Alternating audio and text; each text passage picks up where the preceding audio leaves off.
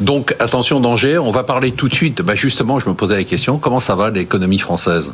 Ah oui, hein. ah oui. Michel Sardou. La France.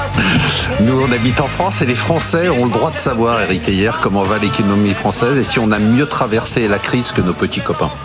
Bon, ce qu'il y a, quand on regarde macroéconomiquement, on peut dire oui potentiellement parce que aujourd'hui on produit 1,2% de plus qu'avant la crise. Donc trois ans après la crise, on est 1,2 au-dessus.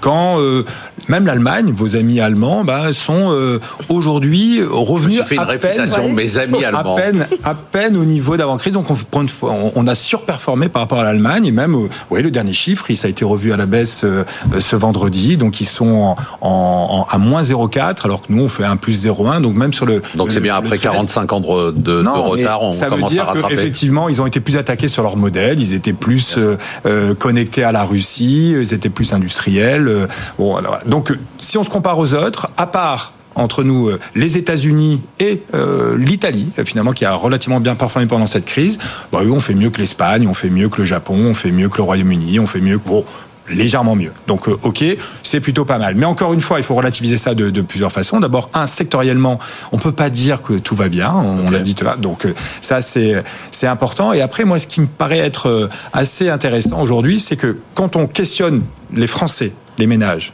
alors là, ils n'ont jamais eu aussi peu le moral. On est tombé à un niveau extrêmement Non faible. mais ça, Non, mais- franchement, mais ça c'est permanent ça. Alors non, non, Non. oui, mais d'accord. Mais là, on est à un niveau extrêmement bas et ça se voit où? Ça se voit dans leur consommation. La consommation aujourd'hui est à peine revenue au niveau d'avant-crise, alors qu'on est plus nombreux. C'est-à-dire que la consommation par tête est en dessous et ils épargnent beaucoup. Ouais. Et de l'autre côté, vous avez les entreprises. Alors là, tout va bien. C'est-à-dire que bien, le vrai, climat de confiance ne cesse de, de, de, s'améliorer. Là, aujourd'hui, dans, dans, dans les derniers points, on est largement au-dessus de la moyenne, que ce soit dans la construction, euh, dans l'industrie, dans les services. Et quand on voit, c'est elle qui tire la croissance en faisant quoi? En investissant Bah oui. massivement Ouais. et en embauchant massivement. Donc c'est étonnant. Pas de demande. La demande intérieure est à tonne. La demande étrangère, on a perdu en compétitivité. Donc pas de demande.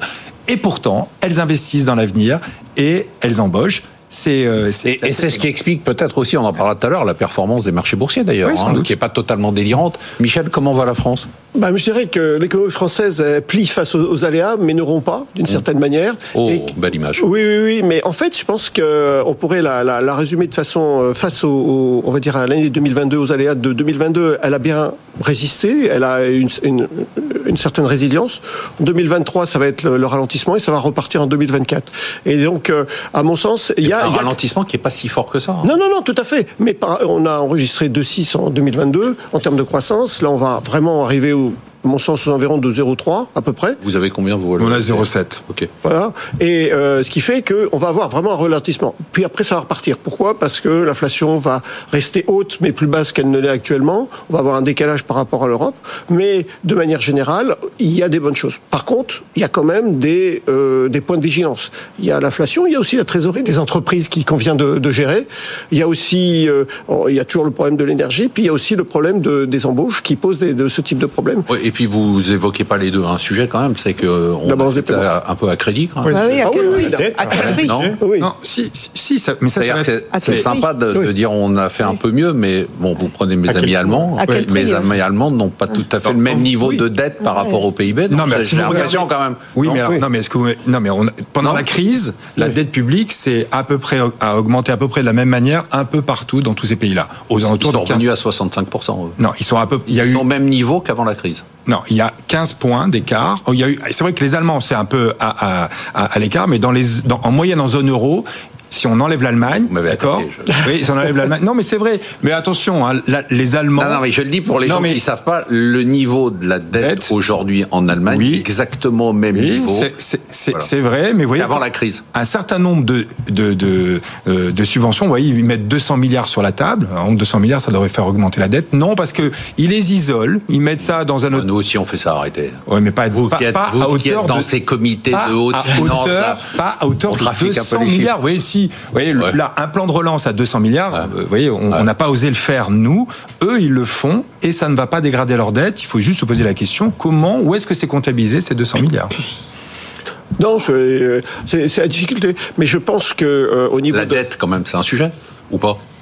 Non, tout le monde s'en fout. Non, non, non, non, non. La dette, moi, c'est le fait de s'endetter, c'est pas le problème. Le problème, c'est qu'est-ce qu'on fait de cet argent? Oui, la difficulté, le problème, c'est de payer aussi les intérêts. Oui, non, non. Mais si le problème, c'est quoi? C'est si on arrive à faire des investissements de croissance. Oui, ok. Et c'est tout le problème. C'est pas l'endettement lui-même qui m'inquiète. C'est l'argent qu'on en a fait. L'idée, c'est est-ce que on s'est endetté pour, euh, on va dire, renflouer un peu l'économie française? Bah, L'idée, c'est tarifaire, voilà, c'est pas de l'investissement. Non, mais voilà. Non, mais c'est ça permet de conserver un outil et euh, une capacité. On n'a pas eu la récession. On est, on a frôlé, on est tangentiel, mais on risque de repartir. C'est ça qui est important. Il fallait pas arrêter l'économie. C'est ça qui est Quand je dis le, le bouclier, c'est pas de l'investissement, vous dites non Non, mais c'est sûr que s'endetter pour soutenir le pouvoir d'achat, euh, même un keynésien est contre. D'accord. Donc euh, ça, effectivement, c'est pas la bonne façon de s'endetter. Donc il va falloir trouver un financement.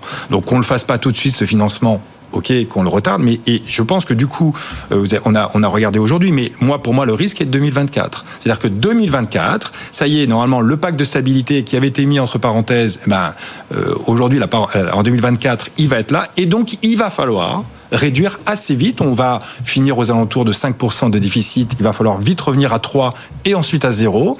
Et la dette va devoir, si on ne change pas les règles, effectivement, on va partir à partir de 2024 sur des impulsions budgétaires, donc de l'austérité assez forte. Et donc, ça sera ça la question, c'est comment on finance tout cela? Est-ce que c'est par des impôts, mais le gouvernement est contre? Ça va être par de la dépense publique. Et là, c'est là où je pense qu'il y aura un petit problème social. Un petit sujet. Parce que, effectivement, vous voyez, aujourd'hui, les boucliers, tous ces boucliers-là ont profité à tout le monde, parce qu'on n'a pas pu les cibler. Et ils vont disparaître ils vont disparaître, mais on va dire, on va les financer uniquement par de la, par de la réduction de la dépense, c'est-à-dire par des classes intermédiaires. Je pense que le plus juste aurait été que tout le monde y participe à ce financement, parce que tout le monde a bénéficié. Et donc, mais ça, ça passe hum, par une augmentation d'impôts, mais qui n'aura pas lieu.